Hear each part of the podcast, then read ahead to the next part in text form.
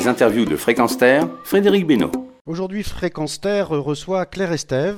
Claire Estève, vous êtes ingénieur projet au service traitement des déchets de Nantes Métropole. Bonjour. Bonjour.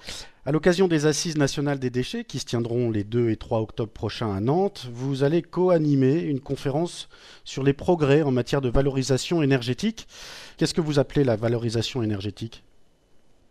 Alors la valorisation énergétique, c'est tout ce que l'on peut euh, valoriser justement grâce euh, à nos pratiques euh, d'incinération des déchets, mais aussi en termes de méthanisation, et également de production de combustibles que nous appelons les CSR, combustibles solides de récupération, qui nous permettent de valoriser, entre autres choses, les refus de tri de collecte sélective pour leur permettre d'avoir une seconde vie, par exemple en combustible dans les cimenteries.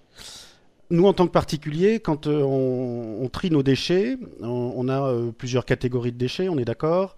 Oui tout ce que l'on ne sait pas vraiment recycler, euh, donc on le met dans une poubelle à part. Euh, ce sont nos déchets alimentaires, ce sont quelques emballages non recyclés. Puis après, il y a euh, de l'autre côté tout ce qui est recyclable, donc la poubelle jaune en, en général. Quand on sort la poubelle jaune, ce sont les plastiques, les, quelques métaux, c'est ça Tout à fait. Et après, on a les encombrants. Alors, il y a effectivement différentes euh, modalités euh, de valorisation et de tri de nos déchets. Tout ce qui se retrouve dans les poubelles, en général bleues, l'ordure ménagère, part à l'incinération. De cette incinération, euh, on en produit de la chaleur, donc une des formes de valorisation énergétique, qui nous permettent d'alimenter, entre autres choses, des réseaux de chaleur urbains, permettant la production d'eau chaude et de chauffage dans des établissements euh, publics et dans des collectifs à proximité des usines. Voilà une forme de valorisation. D'accord. Alors oui, alors ça c'est euh, le premier circuit. Alors ça c'est un, euh, circuit qui avait euh, posé pas mal de soucis. Il y avait beaucoup de, centrales, donc on brûle les déchets qui relâchaient dans l'atmosphère des gaz pas très très sains pour la santé. Si je me souviens bien, il y avait ce problème de, de, dioxine dans pas mal de centrales. Il y en a encore un procès qui a eu lieu au mois de, au mois de mai à, à Melun. Alors, par rapport à ça, la réglementation euh, euh, s'est extrêmement renforcée. Nous avons des suivis euh, très stricts, notamment avec les DREAL, pour ce qui concerne tous les traitements des fumées qui sont issus de l'incinération des déchets. Donc au départ, quand même, le, fait de brûler tous nos déchets produit des, des gaz qui sont relativement toxiques. Comment est-ce qu'ils sont captés? Alors clairement, on est, on est sur des dispositifs de traitement de fumée euh, qui sont euh, des dispositifs euh, soit dits secs ou humides et qui permettent sur différentes étapes de traitement d'arriver à des rejets quasi purs en haut de cheminée et sur ces cheminées, nous avons également des analyseurs qui nous permettent en continu ou en discontinu d'avoir des, des, relevés et des analyses des gaz émis et donc un contrôle en permanence de la qualité de ces émissions. Donc vous confirmez que les scandales de la dioxine euh, n'existeront plus en France en tous les cas? En tout cas, sur l'usine que nous suivons, euh, je peux vous le confirmer que tout est mis en œuvre pour avoir ce suivi euh, extrêmement méticuleux et, et, une vigilance accrue sur ces sujets. Alors la deuxième filière de valorisation, c'était euh, donc la poubelle jaune. Donc là, on met nos euh, plastiques en particulier, quelques bouts de métaux parfois, des boîtes de conserve. Les emballages. Mhm. Oui. Euh, donc là, où est-ce qu'on en est de, sur, sur, sur, ce... Parce que c'est très inégal en fait entre les villes. Il y a certaines villes prennent certains composés, d'autres en prennent d'autres. on ne peut pas dire que c'est un, un, truc global. Hein. La, loi de transition énergétique euh, va beaucoup aider à l'harmonisation des pratiques euh, dans ce domaine, puisque d'ici 2022, euh, nous allons mettre en œuvre à l'échelon national l'extension des consignes de tri, ce qui va permettre pour l'usager de n'avoir plus qu'une seule consigne de tri, de tendre en tout cas vers ce message unique pour lui permettre, quel que soit son lieu de vie ou son lieu de vacances par exemple, de ne plus se questionner sur ce qu'il doit intégrer ou non sa poubelle jaune. Nous sommes donc en train de nous équiper ou de faire progresser nos équipements de tri pour répondre euh, à cet élargissement des consignes. Euh, au, notamment, l'exemple euh, le plus parlant est celui de l'intégration des pots de yaourt dans le plastique euh, trié et recyclé. Oui. À l'issue de, ce tri, nous conservons tout de même des refus et là encore, ces refus-là vont de nouveau intégrer des chaînes de valorisation, soit en passant... Excusez-moi, mais qui est-ce qui les refuse? À quel, à quel niveau apparaît le refus? Quand, on dit je, ne peux pas traiter les pots de yaourt, qui dit ça? Alors, euh, demain, cette consigne sera élargie au niveau national, donc euh, il n'y aura plus de je ne peux pas traiter euh, le pot de yaourt. Simplement, nous avions des processus de tri qui étaient efficients pour trier ou non ce type de résine. Demain, l'intégralité des équipements de tri devra être en mesure d'effectuer ce tri-là et donc de permettre une valorisation par le recyclage, donc une valorisation de la matière de ce type de résine. Aujourd'hui, sur des résines qui ne seraient pas triées, nous avons deux types euh, de valorisation euh, qui sont dites énergétiques. Euh, une partie de ces refus peuvent repartir en incinération et reviennent donc notamment à la production de chaleur que nous évoquions tout à l'heure.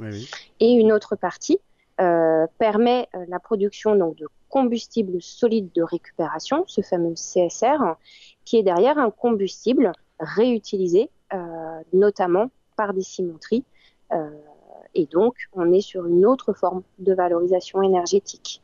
D'accord. Donc euh, finalement, on, arrive à tirer profit de, tous les déchets à un, niveau ou à un autre. C'est exactement euh, le, principe et la logique qui nous animent. c'est comment faire en sorte de pouvoir valoriser un maximum de nos déchets, et ce, dans le respect de la réglementation, bien évidemment, et puis dans l'objectif bah, de rendre de plus en plus performants nos équipements de tri. D'accord. Alors ça, la, poubelle jaune, c'est une filière qui marche? Mhm. Oui, et euh, on, a donc, euh, on a donc les, euh, les encombrants, on a aussi, je voulais aborder, le, vous, vous l'avez effleuré tout à l'heure en présentation, la méthanisation, où est-ce qu'on en est sur ces circuits-là? Alors, ce sont des circuits qui effectivement se, se développent avec, au niveau de, de la méthanisation, de, de valorisation, dirais-je, en résultant de ce dispositif. Tout d'abord, la production d'un biogaz euh, grâce à la dégradation euh, via des micro-organismes de, la matière organique. Ce biogaz, il est derrière euh, réinjecté dans des réseaux, notamment de chaleur. Et puis, autre résultat de ce processus, c'est ce qu'on appelle du digesta, c'est-à-dire une matière qui peut directement retourner au sol et être valorisé euh, dans les filières agricoles. D'accord. Et il y a le, GNV aussi qui, euh, qui, est tiré de ça? Je ne sais pas, désolé. Euh, les, les, gaz qui font circuler les voitures alors, on a une valorisation du biogaz en carburant. Oui, c'est une, c'est une des filières qui, qui émanent de la gestion du biogaz issu de la méthanisation. Alors, a, nous avons reçu sur Fréquence Terre euh, Isabelle Saporta qui nous expliquait qu'il euh, y avait eu un, scandale euh, en Bretagne qui, nous avait expliqué tout un process assez étrange où en Bretagne les agriculteurs s'étaient lancés dans la méthanisation et comme ils s'étaient aperçus avec le lisier de porc que le méthane n'était pas assez riche, ils s'étaient mis à cultiver des champs de maïs pour enrichir leur mélange. Est-ce que ce sont des pratiques qui existent encore, ça? Est-ce que ces pratiques existent encore? Euh, je, à, mon échelle, je ne peux pas le, confirmer ou l'infirmer. Par contre, effectivement, c'est une des limites de la méthanisation et ce euh, vers quoi il ne faut pas tendre, c'est-à-dire mettre en œuvre des cultures euh, dédiées à ce dispositif pour son bon fonctionnement. Un des objectifs de la méthanisation, c'est vraiment de s'intégrer à un territoire et de pouvoir en tirer une valorisation euh, des déchets à l'échelle locale et également une réintroduction de la valorisation de ces déchets dans un territoire euh, proche de l'usine de méthanisation et donc ancré dans le territoire. Et les déchets qui servent à la méthanisation, quels sont-ils? Intègre la méthanisation tous les déchets dits organiques. Donc euh, tout ce qui va être lié euh, à euh, des déchets alimentaires. on a des déchets de l'industrie agroalimentaire. On a également des déchets verts et des biodéchets qui peuvent être issus des collectes de territoires et de, de collectivités territoriales. D'accord, mais on ne cultive pas un champ pour euh, parce qu'il y, avait. Ce n'est pas du tout la philosophie de la méthanisation euh, telle que l'on souhaite euh, la développer. D'accord. Et ça, c'est un secteur qui se développe comment? Est-ce qu'il se développe bien?